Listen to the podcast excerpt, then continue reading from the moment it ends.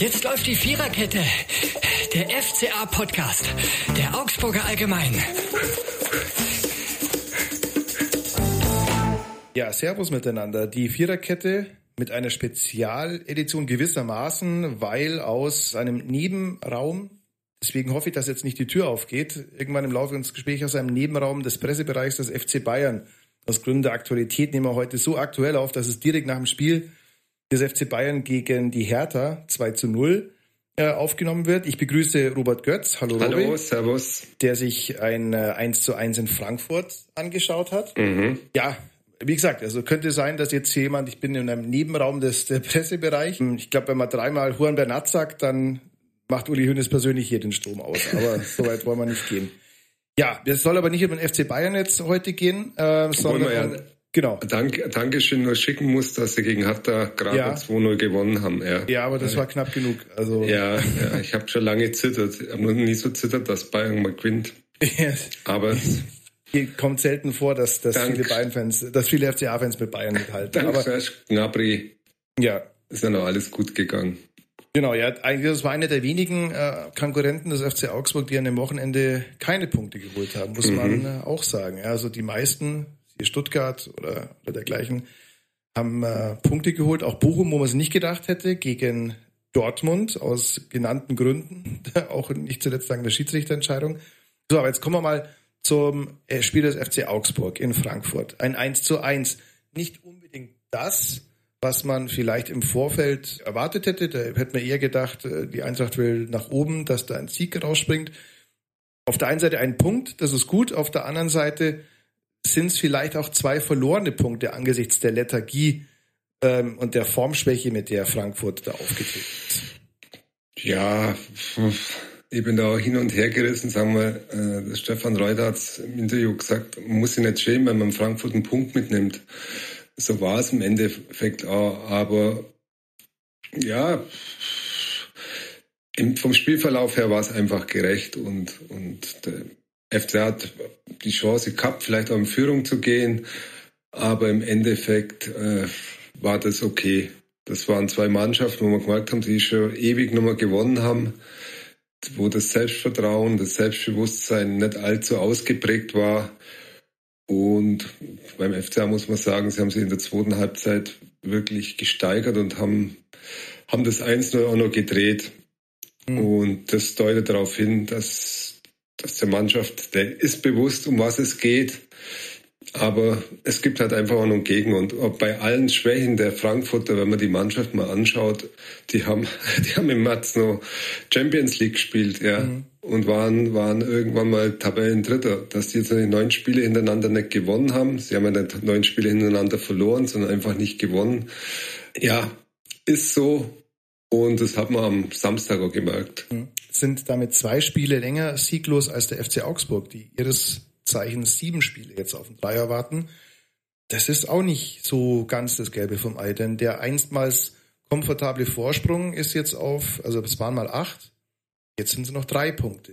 Und Ja. jeder Mathematiker unter uns, die, und die sind wir alle weiß, das kann ganz schnell passieren. Also du hast natürlich auch noch den Vorteil, dass du nicht nur die Punkte auf deiner Seite hast, sondern auch noch ein paar Mannschaften, die dazwischen stehen. Die müssen auch erstmal ihre Spiele gewinnen, also wenn man Hoffenheim und Bochum anschaut, aber es ist jetzt alles andere nur nicht beruhigend, was da gerade tabellarisch vor sich geht. Nee, und sagen wir, das Torverhältnis hat der FC auch noch wesentlich besser als zum Beispiel Schalke, Bochum oder hat da aber die von unten kommen und sie rücken nach und sie drängen nach.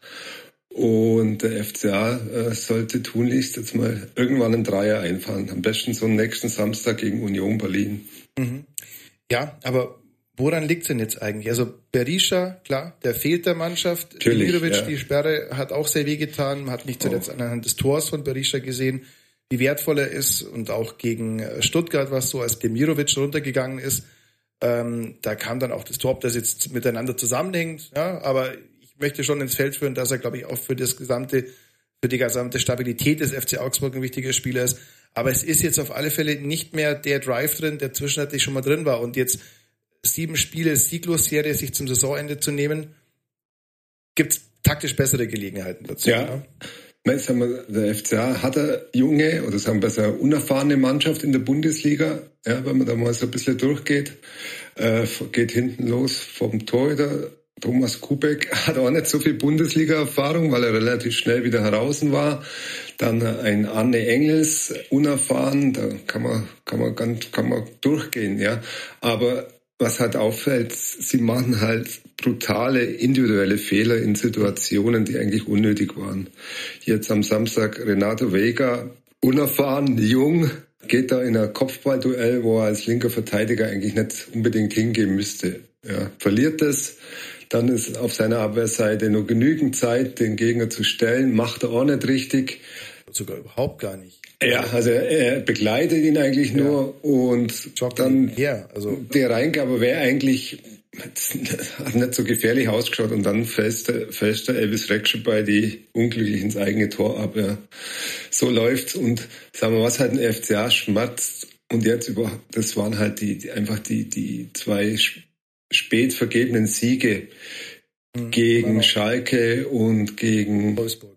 Richtig, ja. Und da hätten sie und jetzt Leipzig. vier ja, also ich nehme nehm nur, nur mal die zwei, weil die einfach in der Nachspielzeit 90 plus 3, 90 plus 6, da ist jetzt vier Punkte mehr, da wird, wird, man, wird man über äh, beruhigte Saison nicht sprechen. Ja. Also da es ist ein bisschen Pech und Unvermögen dabei, aber die individuellen Fehler, die, die sind halt frappierend. Ja.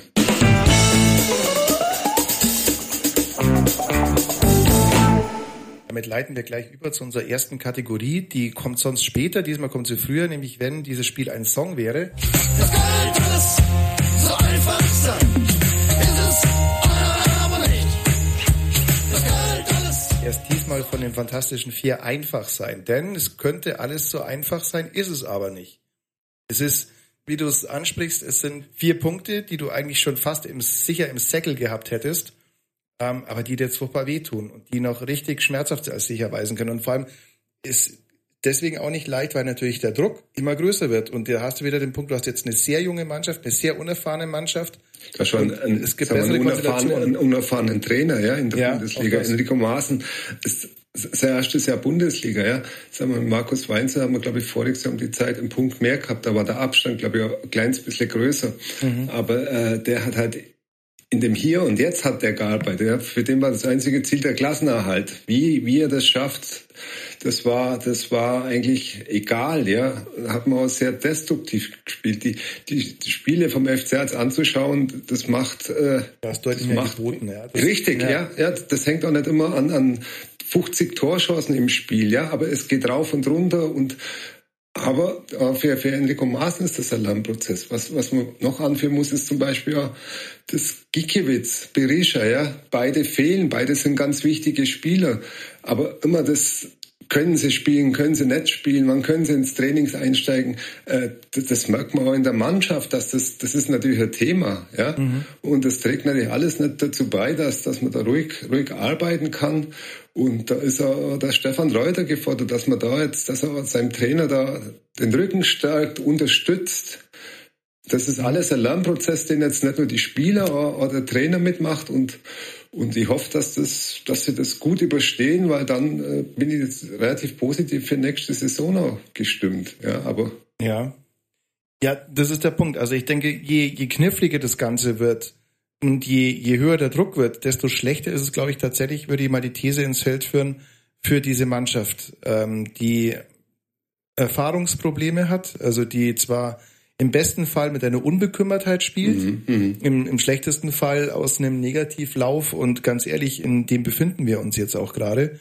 Ähm, vielleicht ja, nicht mehr. befindet sich in dem wir nicht. Ja, ja, ja, aber sag mal, du, du findest, aber sag mal, du, du, ähm, du kommst nicht mit einer Erfahrung, also mit einer Erfahrung, mit, mit dem Wissen, wie gewisse Dinge ablaufen, Richtig, kommst du, glaube ich, aus einem Negativlauf besser raus, wenn du halt ein bisschen, wenn du halt ein bisschen weißt, wie der Hase läuft, wenn du sprich Erfahrung ja. hast, älter bist. Ja. Bei, bei jungen Spielern ist es halt normal nicht so leicht. Und dazu kommt jetzt auch mittlerweile so, dass auch Leute wie Arne Engels, was völlig normal ist, aber was jetzt leider auch zu einer Zeit kommt, die einfach nicht gut ist, sich äh, ja auch ihre erste Krise sozusagen, oder nennen wir es jetzt mal nicht Krise, aber äh, die, die, sagen wir mal, in ein kleines Leistungsloch jetzt erstmal fallen. Mhm. mhm. das passiert jetzt gerade und das ist äh, kein idealer Zeitpunkt zum Saisonende. Nee, nee, nee, muss man echt ja. sagen. Ja, aber also es bleibt, es bleibt mhm. einfach furchtbar spannend. Gut, die anderen müssen auch erstmal gewinnen, gewinnen, ja, ihre Spiele gewinnen. Ja.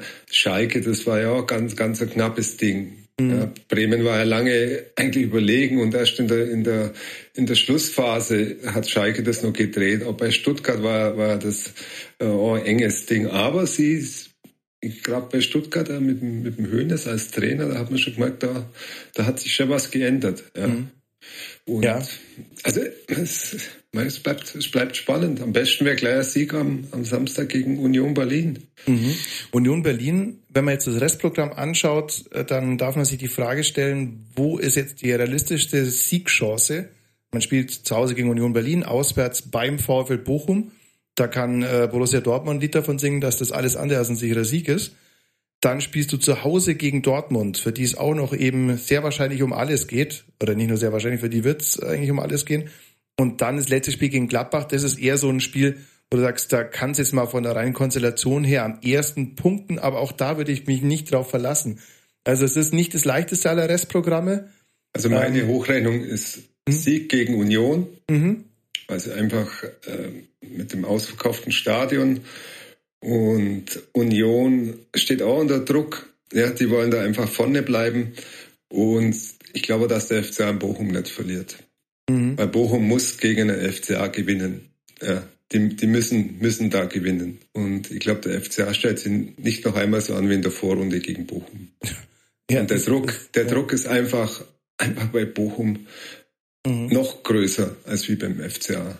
Ja. Mhm. Und zumal die, die Bilanz gegen Union ist jetzt nicht so schlecht. Also wenn mich nicht alles nee. täuscht, sieben Spiele, drei Siege, das ist okay. Also kann man darauf nee. aufbauen, auch wenn jetzt Union nominell erstmal eine Spitzenmannschaft ist. Ja, klar. Seit der Saison, ja. Aber da geht, also das ist am ersten auch eine Mannschaft, die du zu Hause packen könntest. Und vor allem, das wäre wichtig zu einem Zeitpunkt, wo es nicht in die letzten drei Spiele reingeht, wo du dann wirklich schon sagst, okay, ja. jetzt musst du siegen. Jetzt musst du einfach gewinnen. Du hast diese Leichtigkeit, äh, wenn du sie jetzt noch haben solltest, ist die endgültig weg, ja ähm, ja, um, umso wichtiger wäre natürlich dieser Heimsieg gegen Union, den du mhm. prognostizierst, wo ich ehrlich gesagt nicht ganz mitgehe. Ich glaube eher, dass die, dass die, dass die nicht gegen Union gewinnen, aber okay. Kommt halt auch, hängt auch viel von Verisha ab. Es gab Tränen in den Augen von Stefan Reuter, über die müssen wir auch sprechen, ja.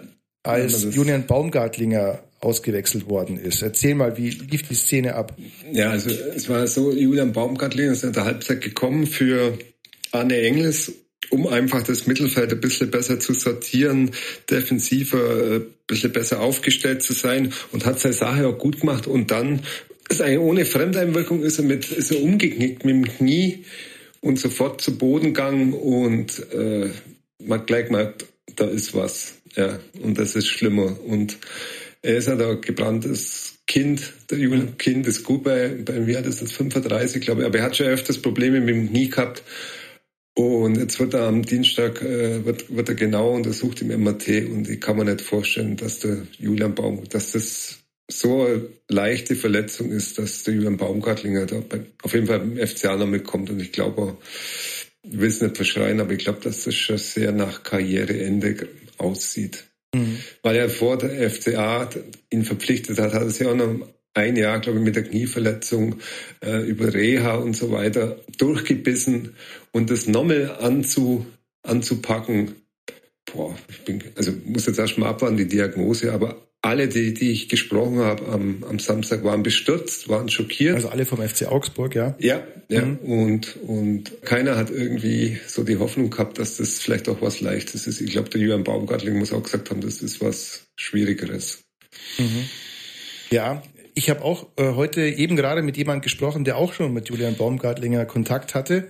ist jemand, mhm. der bis zum Januar beim FC Augsburg unter Vertrag steht und heute beim Spiel des FC Bayern gegen die Hertha mitgewirkt hat. Ist Florian Niederlechner. Klassiker. Sie waren sich schon, glaube ich, sehr sicher, äh, dass durch sind. Äh, und jetzt hat, ja, ich hoffe, dass es nicht so ist wie Bremen damals vor zwei Jahren, aber es ist gerade natürlich schon eine verflixte Lage auch für den FCA, muss man schon sagen, mhm. weil jetzt spielen sie gegen Union, dann spielen sie äh, in Bochum. Mhm. Du weißt selber, wenn Bochum dann drei Punkte aufholen könnte, ähm, mhm. aber wie gesagt. Florian Niederlechner hat erstaunlicherweise das Restprogramm des FC Augsburg sehr genau im Kopf gehabt, also wenig erstaunlich, denn zum einen ist das ein ehemaliger Club, zum anderen ist es jetzt aktuell ein Konkurrent. Ja. Aber er hat erstmal gesagt, äh, mit Baumgartlinger, das tut ihm sehr leid, hat aber auch sehr positiv über den FCA gesprochen und gemeint, äh, er hofft nicht, dass das so läuft wie damals bei Bremen. Mhm. Da war man sich auch schon sehr sicher, dass das eigentlich in trockenen Tüchern oder nahezu davor ist. Wir wissen alle, wie das ausgegangen ist vor zwei Jahren. Da ging dann am Schluss tatsächlich Bremen in die zweite Liga runter, ja. Ja, soweit Florian Niederlechner und der auch gesagt hat, nächste Woche gegen Stuttgart die Hertha. Wenn mhm. sie das nicht gewinnen, dann war es das eigentlich. Ja, also. Für Hertha. Für Hertha, ja genau, da war es das für ja, die Hertha, wenn sie das nicht gegen Stuttgart gewinnen. Und äh, da sage ich, mittlerweile dürften die das auch sehr gerne gewinnen, weil das würde bedeuten, dass zumindest Hertha da unten drin bleibt. Ja, also man muss Gladbach, ja so denken. Gladbach spielt gegen Bochum, also in, in Gladbach. Die müssen sich auch mal wieder ein bisschen zusammenreißen. Mhm. Und am Freitag spielt Mainz gegen Schalke. Also mhm. ja, es bleibt, es bleibt einfach. Also das wird bedeuten, dass, dass Stuttgart natürlich da unten bleibt. Hertha bleibt relativ wahrscheinlich so oder so da unten. So. Ja, glaube ich, ja. glaube ich auch, ja. Das hat er sich wahrscheinlich auch ein bisschen anders vorgestellt, der Flo. Ja, wobei, es ist ja natürlich auch so, dann hat er jetzt einen Vertrag, äh, fühlt sich in Berlin sehr wohl, hat er mir erzählt, mhm. ist da mit, den, mit der Frau und den beiden Kindern, die beide ja in Augsburg geboren sind, ähm, die auch Augsburger sind. Er hat gesagt, er hat zwei Augsburger Kinder. ähm, ja, ist jetzt eine Bleibe gefunden, offenbar. Der erste Zeit war es noch, war es noch im Hotel. Aber es scheint ihm jetzt mal, abgesehen von der sportlichen Situation, mhm. die natürlich so ist, wie sie ist, erstmal relativ okay zu gehen. Also es, der Vertrag gilt ja auch für die zweite Liga. Das ja, war ihm, ja. glaube ich, auch wichtig, dass er mhm. halt einfach weiß, was er ab Sommer hinaus macht. Kann ich auch verstehen, dass er gesagt hat, das Angebot des FC Augsburg, dass man erst im Sommer miteinander redet, das war ihm einfach zu kurzfristig oder zu risikobehaftet, weil jetzt guckt der Julian Baumgartlinger an, wenn du dir eben so eine Verletzung zuziehst, vier Spieltage vor Schluss, dann musst du den Verein erstmal finden, der sagt, ja, klar, hier zwei Jahre, drei Jahre mache ich. Ja, also insofern für ihn persönlich ist es ja. äh, eine ganz, ja, eine beruflich okay Situation. Trotz allem, das kann man ja auch mal völlig ironiefrei ins Feld führen. Weiß, was wir die nächsten zwei Jahre macht.